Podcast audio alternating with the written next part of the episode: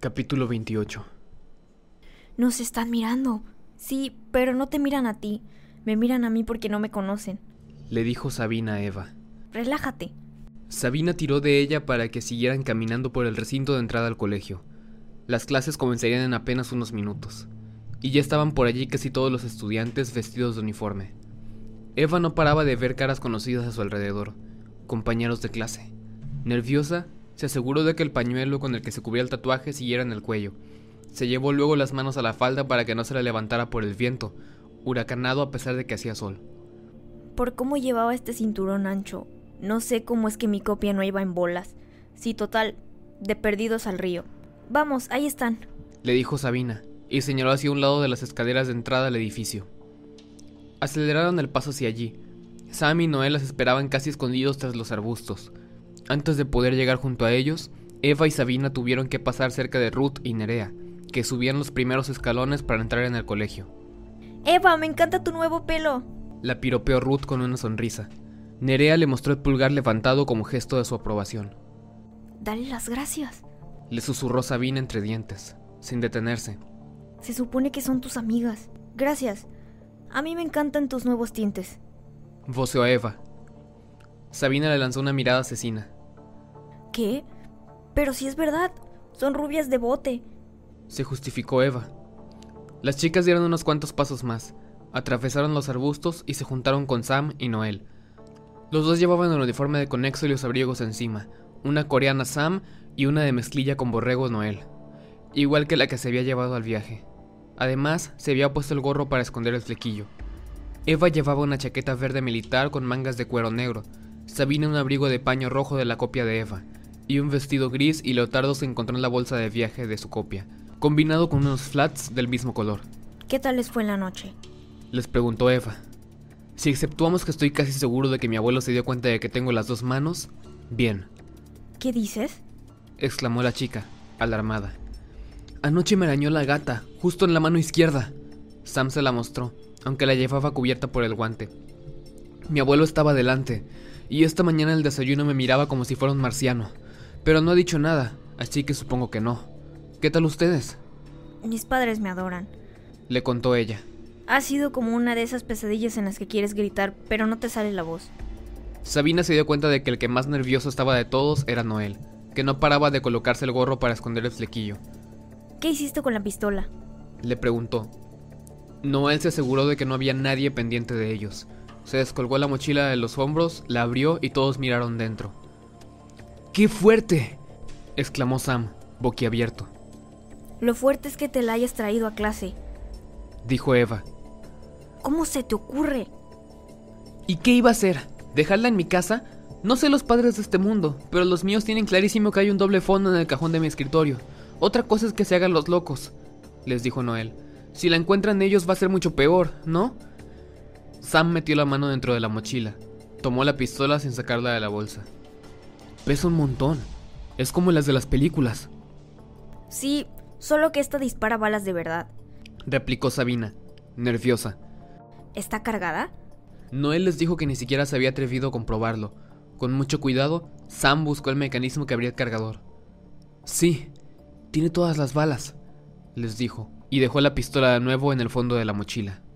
Genial. Así podremos suicidarnos cuando nos descubran. Comentó Eva, con sarcasmo. ¿Quieres que me la quede yo? Le ofreció Sam a Noel. No, bastante tienes tú con lo del brazo. Le respondió. Cerró la mochila y se la colgó de nuevo en los hombros. ¿Y no encontraste nada más? Le preguntó Sabina. ¿Y no encontraste nada más? No sé, algo que explique por qué había una pistola escondida en tu habitación? Nada. En mi cuarto había pocas cosas. Ropa, apuntes de clase. ¿Y en la computadora? Le preguntó Eva. No pude verla. Mi hermano mayor lo tenía secuestrado en su cuarto. Parece que hay cosas que no cambian en ninguno de los dos mundos. Susurró Eva, que estaba al corriente de las peleas que se traían Noel y su hermano por la laptop. ¿El resto de tu casa era igual? Sí, bueno, menos por las copas y premios que he ganado con los patines de agresivo. Y por... bueno. Nervioso, Noel evitó la mirada de Eva. ¿El qué? Le insistió ella. Pues que yo... Bueno, mi copia... Noel tomó aire y lo soltó. Tiene las paredes de la habitación forradas con fotos tuyas. Bueno, nuestras. Eva se pasó las manos por los rizos, nerviosa. Yo te tengo en la mesilla de noche. Supongo que cuando entremos a la escuela vamos a tener que hacer como que estamos súper enamorados. Bueno, también pueden hacer como que discutieron, que están enfadados, ¿no? Sam se dio cuenta de que lo había dicho celoso. Nervioso, trató de disimular. Vamos, que, que tal vez sea más fácil. Tal vez le resulte más raro a la gente de aquí, le contradijo Noel. Si ayer éramos novios y hoy no nos hablamos, todo el mundo nos preguntará qué nos pasa, ¿no? Ambas cosas son una locura. Sanjo Eva. Es que no va a salir bien. Nos van a descubrir. Venga, calma. Solo serán tres horas de clase. Aguantamos el tirón y después nos juntamos en el recreo en la biblioteca, dijo Sam con ahínco. No hay exámenes, estará más que vacía. Sí, lo único que tenemos que hacer es comportarnos con normalidad y estar calladitos en clase, intentó convencerse Noel. Y mantenernos alejados de Ana. Sabe algo de lo que pasa. Anoche estaba en la escuela con nuestras copias. Le recordó Eva al grupo. Pues tal vez por eso deberíamos hablar con ella, ¿no? Preguntó Sabina. Para averiguar quién más estaba con ellos. A lo mejor sabe lo que tenemos que hacer para volver a casa. Pero es mejor que lo hagamos todos juntos. Conociéndola, si nos encuentra por separado nos puede hacer el lío, insistió Sam. Mejor será que primero averigüemos lo que sabe ella. Antes de hablar nada con Ana, yo seguiría investigando lo del internet. Lo del Tor ese. Propuso Eva. Traje la computadora de mi copia. Es ideal. La chica echó mano del bolso y les enseñó la MacBook Pro protegido por una funda de plástico duro de color rosa. Mi madre nos obligó a apagar la luz antes de que pudiéramos echarle un ojo. Les contó a los chicos. Pero lo normal es que estén guardadas las contraseñas del correo y eso. Ok, pues ya lo miraremos en el recreo. Relax. Solo son tres horas de clase. Los animó Sabina. ¿Y tú qué vas a hacer? Le preguntó Noel. Buscar una cafetería y sentarme a leer este libro. Sabina sacó del bolso de Eva el libro Teoría de los Mundos Posibles. Eva vació la bolsa morada de deporte, metió las cosas en su bolso y se la dio a Sabina. Mientras la chica rubia guardaba el libro y las carpetas, se dio cuenta de que Noel la miraba preocupado. No me pasará nada, le aseguró al chico.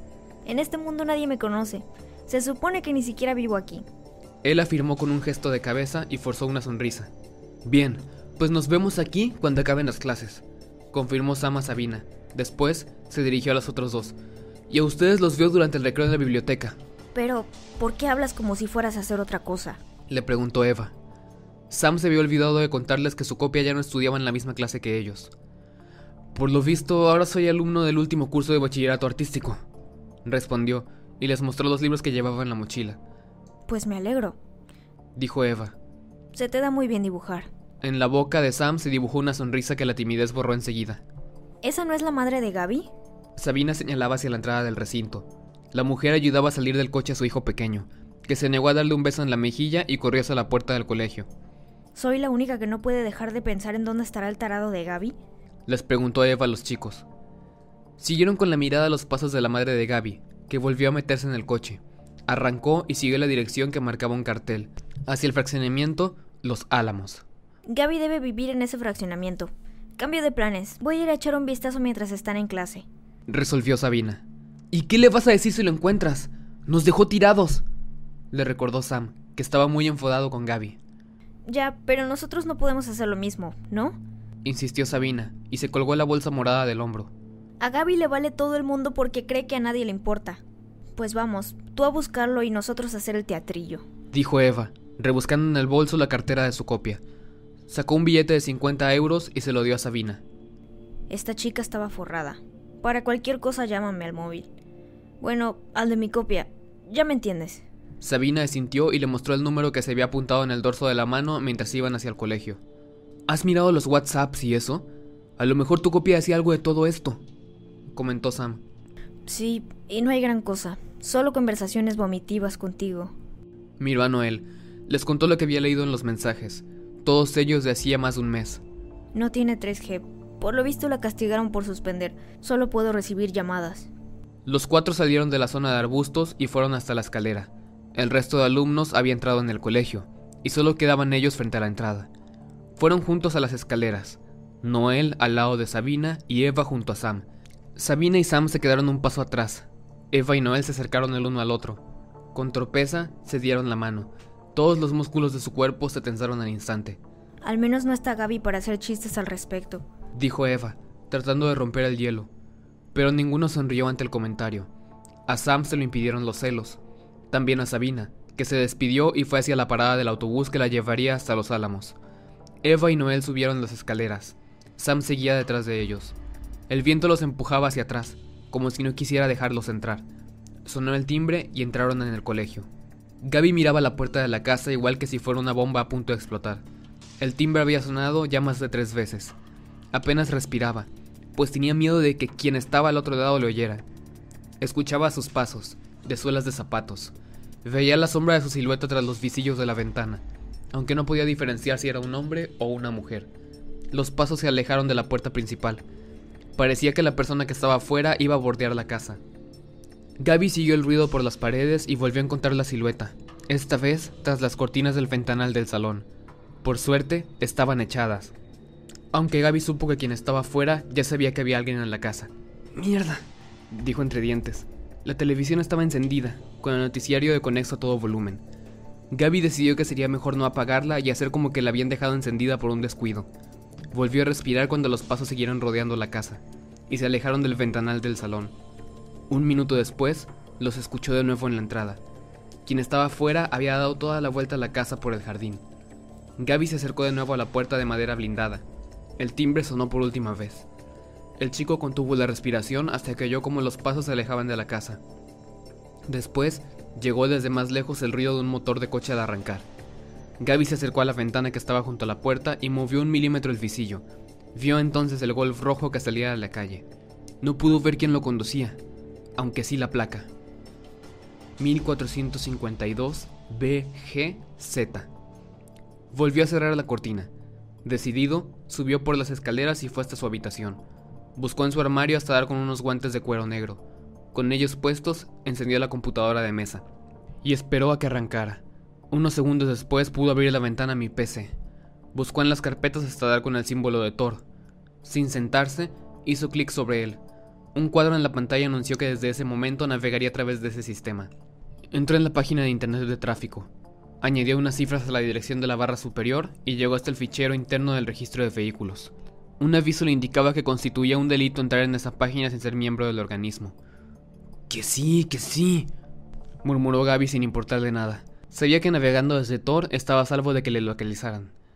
Introdujo el número de matrícula en el buscador de la página el programa le indicó que tardaría unos minutos en encontrar el resultado. Thor ralentizaba la investigación. ¿Quién eres, Stalker? preguntó Gaby, mientras se sentaba a esperar. Escuchó el ruido del teléfono de la casa. Alguien llamaba. Ah, y era el telefonito este. Gaby hizo caso omiso del ruido machacón del timbre y siguió esperando, pero el teléfono no paraba de sonar. Volvieron a llamar una segunda y tercera vez, Gaby pensó que quizá fuera la misma persona que acababa de estar en su casa. Salió al pasillo y siguió el sonido del timbre, que lo llevó hasta la habitación de sus padres. Encontró el teléfono inalámbrico sobre una de las mesillas. Gaby tomó el aparato de la base y se dispuso a colgarlo. Pero entonces dejó de sonar. Ya habían colgado al otro lado. Un clásico.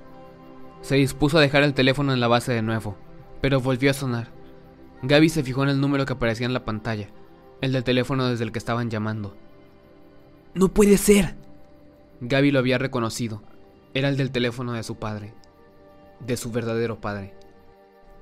Capítulo 29 Sam tomó aire, abrió la puerta y entró en el pasillo del colegio en el que estaban las aulas de bachillerato artístico. Las clases iban a empezar. Los alumnos caminaban de un lado a otro cargados con carpetas de dibujo, muchos de ellos llevaban puestas batas llenas de manchas de óleo. El chico echó a andar con la cabeza agachada, hecho un manojo de nervios pero a los pocos pasos se dio cuenta de que nadie parecía extrañarle que estuviera allí. Volvió a sentir el corazón disparado al ver un rostro conocido que caminaba hacia él por el pasillo. Era Adolfo, un chico que llevaba rastas. En el mundo del que venía Sam era el presidente de la delegación de estudiantes. Adolfo siempre andaba organizando protestas y recogiendo firmas. Había aprovechado las pocas veces que había hablado con Sam para echarle en cara que el equipo de fútbol se comiera casi todo el presupuesto de las actividades del colegio. Cuando Sam y él ya estaban a punto de cruzarse, Adolfo levantó la mano en el aire. ¿Qué pasa, chavo? A juzgar por el tono en que se lo dijo, dio la impresión de que eran amigos. Sam reaccionó con rapidez y levantó el brazo. Se dio cuenta de que había subido el izquierdo, lo cambió por el derecho y chocó las manos en el aire con Adolfo. Por suerte, las clases ya estaban empezando y el chico de rastas no se detuvo a charlar. Sam siguió hasta la puerta del aula A113. En el horario de la agenda de su copia había visto que allí tenían la clase a primera hora, de dibujo artístico. La puerta ya estaba cerrada, aunque pudo escuchar el revuelo de los alumnos y la voz del profesor pidiéndoles que se prepararan para empezar.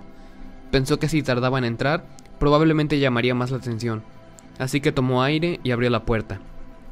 No era un aula corriente con hileras de pupitres. En su lugar había caballetes dispuestos en círculos, como si fueran los anillos de una espiral. Venga, chicos, que vamos a empezar, decía el profesor, un hombre con pelo largo encoletado y barba. Sam miró a su alrededor, sin saber dónde colocarse. Había varios caballetes libres, pero todos tenían ya sus dibujos encima. Le pareció que sus compañeros habían trabajado en ellos durante las clases anteriores. Sam se dio cuenta de que lo mejor sería dar marcha atrás y escapar antes de que alguien lo reconociera. Pero entonces vio una chica al fondo de la clase que le hacía gestos con la mano como para que fuera hacia ella. Era rellenita con el pelo corto castaño, y llevaba unas gafas de montura metálica. Sam la conocía, se llamaba Teresa, aunque no había hablado con ella desde que dividieron las clases por bachilleratos. Se fijó en que había un caballete vacío junto al que ocupaba Teresa. El chico cruzó los dedos deseando que fuera el que usaba su copia, mientras caminaba hacia allí por entre sus compañeros. Hablaban unos con otros sin reparar en su presencia. Llegó hasta Teresa, que le recibió con una sonrisa de dientes grandes. Dime que te has quedado dormido y no llegas tarde porque has salido a hacer running a primera hora. Que yo acabo de desayunar dos donas glaciadas. Sam forzó una mueca parecida a una sonrisa y trató de comportarse con naturalidad. Lo primero. Mejor, el próximo lunes empiezo la dieta, lo juro dijo Teresa con una mano alzada y la otra en el corazón. Sam pensó que le caía bien. Recordó que ya eran amigos de pequeños, y que su madre y la de la chica se llevaban muy bien. Cuando Sam empezó a salir con Ana, él y Teresa dejaron de hablar, y con el tiempo, hasta de saludarse. Vaya día ayer, ¿eh? Con todo lo del homenaje. La chica había borrado la sonrisa y lo miró ahora preocupada. Se había dado cuenta de que Sam llevaba puesto un guante negro en la mano.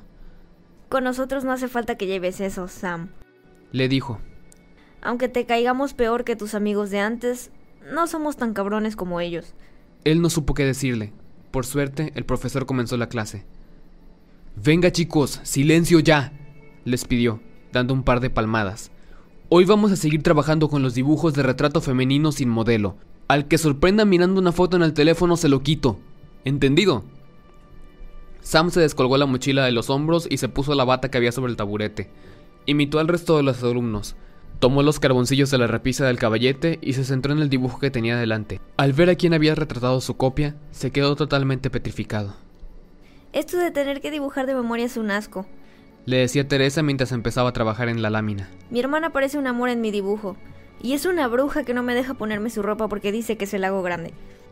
Teresa se dio cuenta de que Sam miraba el dibujo en el que ella le había visto trabajar durante días como si no lo reconociera. ¿Qué pasó? Él no fue capaz de contestarle, como si hubiera perdido la voz por la impresión. La chica del pelo corto escudriñó el retrato acercando la cara a la lámina, con las gafas levantadas. Está como la dejaste la última clase, ¿no? Sí, está igual, disimuló él. Es lo de hacerlo de memoria y eso. Sam intentó ponerse a trabajar, pero le temblaba la mano. Apenas podía sujetar el carboncillo. Además, tampoco sabía usarlo. ¿No vas a contarme nunca quién es la chica misteriosa del dibujo por la que no sales conmigo? Le preguntó Teresa, con una sonrisa burlona en la boca. Ah, no es nadie. Ya. Le dijo la chica, descreída. Siguieron trabajando en los dibujos. Sam simulaba retocar con el carboncillo las sombras de lo que había hecho su copia. No podía salir de su asombro al verlo. Esa chica de rostro alargado, facciones marcadas y ojos grandes y brillantes con un tatuaje de una bandada de golondrinas en el cuello, era Eva. La Eva a quien él conocía, pero su copia no. Gaby, ya estoy en casa. Iris dejó el bolso y el abrigo de piel colgado del perchero de la entrada. Esperó a escuchar la respuesta de su hijo, pero no llegó. Gaby. Dio un par de pasos y se asomó al salón. No había nadie, y la televisión estaba encendida. La mujer trató de no perder los nervios. Fue a las escaleras de la casa y subió por ellas. Se encaminó a toda prisa por el pasillo que llevaba a los dormitorios. Se asomó al de Gaby. El corazón se le aceleraba al no encontrarlo dentro. Miró en el cuarto de baño que conectaba con la habitación. Tampoco. Gaby, Lo buscaba ya casi corriendo por el pasillo. El corazón estaba a punto de salírsele por la boca. Estoy aquí, le oyó decir a su hijo. Aliviada, Iris se dejó guiar por la voz de Gaby y llegó hasta su dormitorio. Lo encontró sentado en la cama de matrimonio con el teléfono en la mano. El chico parecía tan apagado como un muñeco sin pilas. Hijo, ¿qué ha pasado? La madre le levantó la cabeza, aunque Gaby apartó sus ojos de los de ella. No quería que notara que había llorado. ha llamado mi padre. Eh, el de verdad, le contó. Tranquila, no hable con él. Despacio, la mujer se sentó en el borde de la cama, a su lado. Te dejó un mensaje en la contestadora. Siguió, dándole el teléfono. Nerviosa, Iris pulsó el botón en el teclado que le llevó hasta el mensaje grabado. Lo escuchó con el teléfono pegado a la oreja, aunque a Gaby también le llegaba la voz de su padre. El chico tuvo que escuchar de nuevo sus falsas disculpas por no haber ido el día anterior al homenaje. Decía que había tenido mucho trabajo, tanto que no pudo moverse del despacho en todo el día, ni el día anterior ir a la montaña. Pero el chico conocía esa manera de hablar de su padre, con la respiración cansada y la boca pastosa por la resaca. Gaby intentaba que no le afectara. Estaba acostumbrado a vivir con un padre así, aunque no estaba acostumbrado a estar muerto con un padre así. Descubrir que ni siquiera el día del aniversario de su muerte había sido capaz de dejar de beber, que ni siquiera entonces le recordaba, se le hacía mucho más duro de lo que imaginaba. Le dolía de verdad. Olvídalo, hijo. Le pidió su madre, poniéndole una mano en el brazo. Gaby se pasó las manos por el pelo, se recompuso e hizo como que no le importaba. Está olvidado, dijo y se puso en pie. Iba a marcharse para no alargar más la charla, pero su madre lo agarró por la muñeca. Mira, lo he estado pensando, y lo mejor será que tú y yo vivamos una temporada a la casa de la playa. Allí nadie nos conoce, y la casa está aislada. Es que no quiero que... No quiero que te encuentres a tu padre. No quiero que vuelva a verte, ni que vuelva a hacerte daño. A Gaby se le iluminó el rostro. Había deseado tantas veces escuchar a su madre decirle algo así que ya había perdido la esperanza de que ocurriera. ¿Quieres que nos vayamos? Le preguntó ella. Tú y yo solos. Gaby afirmó con un gesto de la cabeza, aunque añadió una condición. Pero quiero que nos vayamos para siempre de Conexo. Su madre pensó un segundo en lo que eso supondría para el resto de la familia. Nosotros nos iremos esta misma noche. Lo prometió, poniéndose en pie. Ya veremos cómo le hacemos con Max y Lorenzo. Iris abrazó a Gaby con fuerza. Él le devolvió el abrazo. Vamos, baja al armario y toma un par de maletas. Le pidió su madre. Yo voy preparándolo todo. Antes de que Gaby saliera de la habitación, su madre se fijó en sus manos. ¿Por qué llevas guantes en casa? Nada, es que pensaba que los había perdido. Me los estaba probando cuando sonó el teléfono. Improvisó mientras se los quitaba. Se los guardó en los bolsillos del pants. Antes de que Iris pudiera hacerle más preguntas, Gaby salió al pasillo. Corrió por los escalones hasta la entrada. Bajo la escalera vio una amplia alacena en la que ya se había fijado. Al abrirla comprobó que el trastero estaba allí. Pulsó el interruptor y se encendió la luz que pendía del centro del techo. Miró el espacio. Estaba llena de trastos. Había unas cuantas bicis apoyadas contra una de las paredes. Reconoció una que era igual a la suya, de montaña. Otra de las bicis era mucho más pequeña y tenía una cesta, la de Max. Tenía que ser de color blanco, claro. Gaby miró a su alrededor, buscando las maletas. Las localizó al fondo. Pasó entre las cosas con la cabeza agachada, para llegar hasta ellas. Al sacarlas, quedaron a la vista un par de cajas grandes de cartón, selladas con cinta. En los lados estaba escrito con rotulador Gaby. Reconoció la letra. Era la de su madre. Sacó una de las cajas. Tiró de la cinta que la sellaba y la abrió. Encontró dentro sus cosas de cuando era pequeño. Ropa, fotografías, cuadernos, las manualidades que hizo en el colegio. Sacó un par de libros que miró con una sonrisa nostálgica. Eran de Los Cinco, sus favoritos. Gaby se reconoció en todo lo que encontraba. Sentía que el chico que había muerto en el accidente de tren y él eran exactamente iguales. Dejó la caja a un lado y sacó la otra que pesaba aún más. En ella había cosas de los últimos años. Ropa similar a la que él llevaba, libros y apuntes de los cursos que había repetido. La agenda llena de faltas sin justificar. Al fondo encontró una caja de hierro, del tamaño de una de zapatos, cerrada con llave. Gaby sonrió con picardía al reconocerla. Se metió la mano bajo la camiseta y agarró la cadena que llevaba en el cuello, con el ángel y una llave colgada. Sus dedos se quedaron con la llave. La giró en la cerradura de la caja hasta que se abrió. Fue poniendo en el suelo lo que encontró dentro. Bolsas de plástico con cierre zipper llenas de pastillas de cafeína, pastillas de algo que le pareció que era droga más dura. Un machacador, carcasas de bolígrafos vacíos y un fajo de billetes grandes. Iba a cerrar la caja metálica, pero encontró una cosa más en el fondo que le hizo fruncir el ceño. Era un USB de color negro y con capacidad para más de 2 gigas. Lo reconoció. Era suyo, aunque él nunca había necesitado esconderlo en esa caja con llave. Dentro del dispositivo no guardaba nada más que algún trabajo del colegio y música descargada. Extrañado, volvió a meterlo todo en la caja menos el USB. La cerró con llave, tomó las maletas y volvió a tomar las escaleras. La subió, salió del sótano y fue hasta la planta de arriba. Mamá, te dejo aquí la maleta. Voceó desde la puerta del dormitorio de matrimonio. Dejó la maleta a los pies de la cama y fue directo hasta su cuarto. Cerró la puerta con pestillo. Soltó la otra maleta sobre la cama y se sentó en el escritorio, frente a la computadora. Movió el mouse hasta que la pantalla se iluminó. Seguía encendida. En la página web de tráfico había saltado un aviso, indicando que ya tenía el resultado de su búsqueda el nombre del conductor del vehículo al que correspondía la matrícula. Pero antes de que Gaby pudiera leerlo, saltó una chispa del mouse que fundió toda la computadora. ¡Mierda! exclamó sacudiendo la mano. Sacó los guantes de los bolsillos y se cubrió las manos con ellos. Volvió a encender la computadora. Funcionaba todo menos el mouse. Gaby se manejó con el teclado y volvió a abrir Tor, pero ya no recordaba la matrícula del coche, y no lo había apuntado en ningún sitio. ¡Seré idiota! se lamentó, golpeándose la frente. ¿Y ahora qué pasa? se preguntó el chico. Esperó a oír el ruido de la puerta, o el del teléfono otra vez, pero no le llegó nada. Volvió a centrarse en la computadora, minimizó la ventana del explorador de internet y metió el USB en una de las entradas de la pantalla. El PC no lo reconoció. Nervioso lo sacó, sopló el circuito y volvió a meterlo. Esta vez lo hizo en uno de los puertos traseros de la torre. La flecha del mouse se convirtió en un reloj de arena hasta que al fin apareció un cuadro en la parte baja de la pantalla que indicó una nueva conexión de un dispositivo USB. Gaby hizo clic encima y se abrió una nueva carpeta con el contenido del dispositivo. Pero antes de verlo, fue hasta la ventana. Había oído la voz de su madre, que llegaba desde la calle. El chico movió la cortina y miró fuera. ¿Querías algo? Le oyó preguntar a Iris.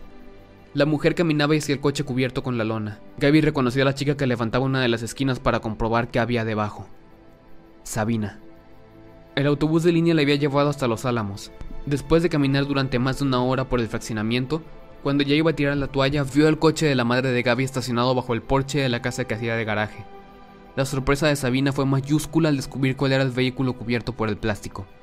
Está averiado, tenemos que llevarlo al taller, le dijo Iris a la chica, y volvió a colocar la parte que había levantado de la lona. Pero Sabina había tenido tiempo de ver parte del símbolo de la Guardia Forestal. ¿Qué querías? Le preguntó la mujer, enmascarando su nerviosismo con una sonrisa. Pues es que estaba buscando un amigo. Creo que este es su coche. Gaby, que escuchó a Sabina desde la ventana, decidió bajar antes de que la situación fuera peor. Salió de la habitación, dejando la computadora encendida. En la pantalla estaba abierta la carpeta del USB. Unos días antes de morir, la copia de Gaby había guardado dentro un video. El nombre del archivo ya desvelaba el contenido de las imágenes. Accidente del tren de conexo. Capítulo 30 el timbre que indicaba la llegada de la hora del recreo sonó por todo el colegio. Las puertas de las clases se fueron abriendo. Los estudiantes salieron en desorden al pasillo. Eva y Noel de los primeros. Trataban de comportarse con normalidad, aunque en sus caras se podía adivinar el gesto de alivio por haber acabado al fin las primeras clases del día. Caminaron por el pasillo, en la dirección contraria que tomaba el resto, hacia el patio. Ellos dos iban a la biblioteca, con los dedos entrelazados, como si fueran una verdadera pareja, al tomar las escaleras que llevaban hacia allí, desiertas, se separaron aliviados. Por Dios, qué pesadilla. Eva se secó la mano sudorosa en la falda. Pensé que el profe de mate no acabaría nunca de soltar el rollo. Yo creo que nadie se ha dado cuenta de nada, ¿no? Menos mal que Ana no vino a clases. Eso sí que es rarísimo. Ana no falta nunca. Le respondió ella, soltándose un poco el nudo del pañuelo del cuello, que la agobiaba. Él se quitó el gorro para que la cabeza volviera a respirar. Bueno, Puede que la de este mundo falte más que la nuestra. Pero ¿para qué iba a hacer faltas? Para Ana, venir a la escuela es como salir a una discoteca de la que es animadora y todos la miran. Le encanta. Insistió Eva, convencida de que debía de haber algún motivo por el que Ana había faltado. Bueno, tal vez la Ana de este mundo sea diferente, dijo Noel, subiendo los últimos escalones. Lo dudo. Estoy casi segura de que ha faltado por lo nuestro. Las escaleras les llevaron hasta un nuevo pasillo, por el que caminaron. La puerta de la biblioteca les esperaba al fondo. Eva. La llamó Nerea, que llegó corriendo por la escalera con Ruth. Descubiertos, Noel se puso el gorro y escondió el flequillo, y ella se apretó el nudo del pañuelo. Después volvieron a darse la mano. ¿Pero qué quieren estas ahora? Eva tiró de Noel para que no se detuvieran. No lo sé, pero intenta ser amable. Son tus mejores amigas. Le recordó él, echando el freno. Chicas, luego les cuento cómo me cortaron el pelo. Pero tengo que acabar un trabajo con Noel en la biblioteca. Pero les alcanzaron y Nerea la agarró por la muñeca. Espera, veníamos detrás porque tenemos que contarte una cosa. Le decía la chica rubia. Noel, ¿la esperas en la Biblia? No, chicas, en serio que ahora no puedo. Les dijo Eva. Chica, lo nuestro sí que es importante. Insistió Ruth. Venga, ve con ella, cielo. Le pidió Noel, consciente de que no debían hacer nada que pudiera levantar sospechas. Te llamas cielo, qué lindo. Dijo Nerea, mirando al chico como si fuera un oso de peluche. Sí, lindísimo. Eva le lanzó una mirada asesina a su amigo, que sacaba la laptop de su maxibolso.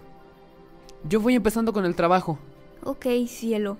Le dijo Eva con retintín. Luego le habló al oído. Si tiene contraseña, prueba con gimnasia rítmica. Todo junto. ¿De verdad? Le preguntó Noel, extrañado. Ella afirmó con un gesto rápido de cabeza. Entre risas, Nerea y Ruth se la llevaron hacia el cuarto de baño que quedaba a un lado del pasillo. Cuando entraron, Nerea se puso a comprobar que las cabinas estuvieran vacías. Ruth acorraló a Eva con los lavabos, sin parar de reír. ¿Pero qué pasa? Les preguntó ella. En serio que Noel y yo tenemos una cosa importante que hacer. Bueno, eso lo puedes hacer después de clase, ¿no? Le dijo Ruth, riéndose. Eva sonrió con la boca torcida al comprender a lo que se refería. ¿Sabes los que tienen otra cosa que hacer esta noche? Le dijo Nerea, reuniéndose con ellas. ¡Ey! Déjame que se lo cuente yo. Le pidió Ruth. ¿Contarme qué? Preguntó Eva, ya cansada por el numerito. Nerviosa, Ruth se puso el flequillo tras las orejas. A ver, tú sabes que Cerro y yo ya llevamos un tiempo juntos. En realidad, Eva no lo sabía. Quería recordar que en su mundo, Cerro estaba liado con Nerea. Quería decirles que ese chico era un idiota que se pasaba el día fumando, pero se mordió la lengua y sintió con un gesto de cabeza. Bueno, el caso es que a mí me gusta un montón. Le contaba Ruth. Y él dice que yo soy su chica, y que quiere que estemos juntos siempre, aunque yo vaya a la universidad. Porque él dice que no va a seguir estudiando, que lo que quiere hacer es dinero para comprarse un coche y tunearlo. Ruth, si hay un grano, ve a él. La cortó Eva, cansada. Pues que Cerro le ha dicho que quiere que lo hagan. Se adelantó Nerea. Hoy en la fiesta en casa de Ana. ¿Hacer el qué? Preguntó Eva, que tenía la sensación de haber perdido el hilo de la conversación. ¿El qué va a hacer? Que quiere que se acuesten juntos. Le contó Nerea. Y Ruth también quiere. Ya te lo digo yo. Fenomenal. Le dijo a Ruth, sin ocultar lo poco que le interesaba el tema. Pues ya sabes. Póntelo, pónselo. El embarazo adolescente no está de moda. Eva se dispuso a marcharse, ansiosa por volver con Noel, pero Ruth le agarró por el brazo y le explicó por qué quería hablarlo con ella. Espera, te lo cuento a ti porque aún no le he dicho a Cerro que sí. Ya. ¿Y qué quieres? ¿Que te dé mi bendición? Le preguntó Eva, de brazos cruzados. Ruth, antes de acostarte con nadie deberías preocuparte más por tener un poquito de personalidad. Hija, qué histérica estás. Le soltó. Nerea también miraba a Eva, sorprendida. La chica se pasó las manos por los rizos. Tomó aire, que sus pulmones convirtieron en paciencia y trató de parecer más amigable. Ey, Ruth, por él. Le dijo sin poder evitar que sonara sarcástica. A mí Cerro, pues, como que no. Pero si a ti te gusta, por él. Carpe diem. ¿Carpe qué? Le preguntó la otra, desconcertada. Pues que si a ti te gusta, no te lo piensas tanto y hazlo. Le tradujo Eva. Pues yo me lo pensaría, no sé. Cuando estuve con Cerro casi la pierdo con él. Al escuchar a Nerea, Eva descubrió que la chica también había estado saliendo con Cerro, un año antes, igual que en el mundo del que ella venía. Pero luego me di cuenta de que no era el chico especial con el que quería perderla. Pues no sé por qué, pero para mí Cerro es especial. Es súper lindo. Le dijo Ruth, algo recelosa. Después siguió hablando con Eva. Mira, yo creo que estoy preparada. Que quiero hacerlo con él. Vamos, lo que te quería preguntar es, ¿cómo se hace? A Eva se le escapó una risa nerviosa. ¿Qué cómo se hace? Eso, claro. ¿Te refieres a cómo se hace eso? Porque yo...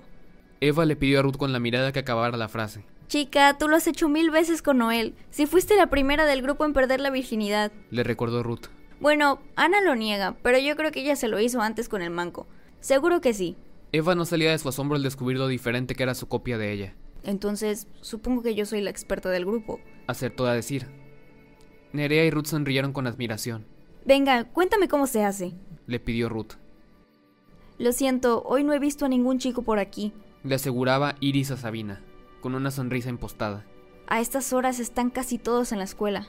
El que le digo tiene el pelo largo y lleva una cazadora de cuero, con cremalleras. Insistió la chica, que no se había atrevido a preguntarle directamente por Gaby por temor a que no supiera nada. La mujer negó con la cabeza, como si esa descripción no le dijera nada. Al ver su reacción, Sabina tuvo clarísimo que le estaba mintiendo. Bueno, pues el caso es que estoy segura de que ese era su coche. Le dijo Sabina, cruzándose de brazos. Y yo estoy segura de que te estás equivocando. Sal de mi propiedad, niña. La voz de Iris perdió la amabilidad y se volvió fría. La mujer se dio la vuelta y fue hacia la puerta de la casa. Sabina la persiguió. Por favor, es importante que hable con Gaby. Sé que está aquí. Pero, ¿qué estás diciendo? Mi hijo está muerto. Saltó Iris, sin detenerse.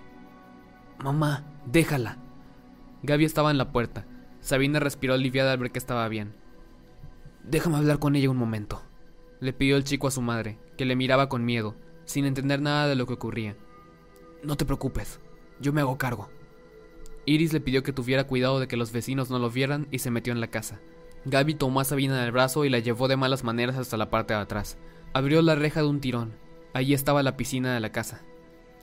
¿Qué estás haciendo aquí? ¿Y tú? ¿Cómo se te ocurre venir a casa de tus padres? Le reprochó Sabina. Ya ves, se me rompió el coche y la grúa me trajo hasta aquí. Le respondió, sin ganas de contarle lo que había ocurrido en realidad. ¿Qué, qué quieres, Russian Red de palo? ¿Qué voy a querer, Gaby? Que vuelvas con nosotros. No puedes estar aquí con tus padres. A ver, que solo está mi madre. En este mundo mi padre está missing. Sabina tardó unos segundos en asimilar lo que le había contado el chico acerca de la separación de su madre. Da igual, Gaby. No puedes quedarte con tu madre. Aquí estabas muerto. Respondió ella. Que no estoy muerto. Saltó el chico casi encarándose con ella. ¿No me ves? Pues mi madre también me ve. Bueno, y al resto del mundo, cuando te vea también, ¿qué le vas a contar? Pero si te lo ha dicho ella, no te pueden ver los vecinos. Gaby volvió la cara, sin ganas de escucharla más. A ver, yo sé que esto que nos está pasando no tiene sentido y que es horrible. Le decía Sabina, tratando de mirarlo a los ojos. Y lo tuyo tal vez sea peor, pero Gaby, nosotros no somos de este mundo. Aquí a Sam le falta un brazo. Eva vive en otra casa y tú... Ella... Sabina señaló con el brazo el interior de la casa cuando se le cortó la voz. Tomó el aire que necesitaba para decírselo. Ella no es tu verdadera madre. Tú sabes que tu familia es muy diferente de esta. Que no viven en una casa con colchonetas de colores, en la piscina. ¿Y tú qué diablos sabrás? Sé que no puedes quedarte aquí. Ni nosotros. Tenemos que volver a nuestro mundo. Yo aquí estoy muy bien. Vuelvan ustedes y así me dejan en paz una vez. El chico iba a marcharse, pero Sabina lo agarró de la camiseta por la espalda. Gaby, no te vamos a dejar aquí solo. Noel, Eva, Sam, estamos todos muy preocupados por ti. Yo no les he pedido que se preocupen por mí, ¿ok? El chica tiró de la camiseta hasta que ella le soltó. Pero es que eso no se controla. Durante estos días nos ha pasado de todo y estábamos juntos. ¿Y ahora quieres que nos olvidemos de ti? Pues no. Le dijo Sabina, y lo siguió mientras Gaby volvía hacia la parte de delante de la casa, haciendo como que no lo oía. Mira, no puedo hablar por los demás, pero yo te considero mi amigo. Le confesó Sabina. Que me olvides, pesada. Le apremió él, y le llamó al timbre de la puerta. Su madre le abrió. Gaby entró y cerró de un portazo. ¿Quién era esa chica? Le preguntó Iris, nerviosa. Gaby movió el visillo. Vio cómo Sabina salía del jardín de la casa. Caminaba con la cabeza gacha. Estaba afectada. Nadie, respondió, y cerró de nuevo la cortina. ¿Pero por qué sabe que estás aquí? insistió su madre. Decía que te conocía, que era de tu grupo de amigos. Yo no tengo amigos. Eva tomó un largo trago de agua del grifo. Levantó la cabeza y vio en el espejo a Nerea y Ruth que esperaban a que terminara. Ansiosas, suspiró y se dio la vuelta. Así que lo que quieres saber es cómo se hace el amor, ¿no? Ruth afirmó con un movimiento de cabeza. Ella le devolvió el gesto, intentando ganar algo de tiempo. No podía contarles que ella nunca había hecho el amor con un chico. No podía contarles que ella ni siquiera se había besado con un chico. Pues es que para estas cosas no hay un manual de instrucciones. Arrancó al fin. Bueno, sí, el porno en internet. Alguna página ha estado viendo para enterarse. Sí. Se rió Nerea. Cállate. Le dio un pellizcazo en el brazo. Pero a ver, ¿cómo se empieza? Eva tomó aire mientras intentaba colocar las palabras en su cabeza. Había decidido que les contaría cómo se imaginaba ella siempre que sería la primera vez que estuviera con un chico en la cama. Pues el caso es que yo creo que tiene que surgir. A lo mejor pasa durante una noche en lo que lo has planificado, o en otra en que no te lo esperas, pero al final todo acaba siendo perfecto, que tienes claro que es el momento. Ruth afirmaba y le pedía con la mirada que le contara más. Eva siguió hablando, con la mirada perdida en la imagen que estaba formando en su cabeza. Te pones tan nerviosa que no puedes ni hablar, y tu cuerpo empieza a hacerlo por ti. Los besos, las caricias, son como palabras. Bueno, son como las palabras que no te atreves a decirle, que tienes atascadas en la garganta, pero al final salen por tus manos y por todo tu cuerpo. Eva se dio cuenta de que el chico que estaba imaginando acariciándola desnuda era Sam. Nerviosa, agitó la cabeza, como si así pudiera sacarlo de dentro. Pues mi hermana dice que la primera vez con su novio fue súper rápido y que él acabó antes de que ella se quitara la ropa. Le contradijo Nerea. Bueno, parece que con Cerro va a ser más parecido a eso. Chicas, me tengo que ir. Eva se colgó el bolso del hombro y fue hacia la puerta. Bueno, pero una cosa. ¿Qué hago si al verme desnuda me dice que estoy gorda? Eva se detuvo, incapaz de creer lo que había oído. Salir de la habitación y buscarte otro novio con más cerebro. Nos vemos luego. Cielos. Besitos. La chica fue a abrir la puerta, pero se le adelantaron desde el otro lado. Ana entró en el cuarto de baño, cerró la puerta tras de sí y miró a Eva como si sus ojos lanzaran fuego. Tú y yo tenemos que hablar.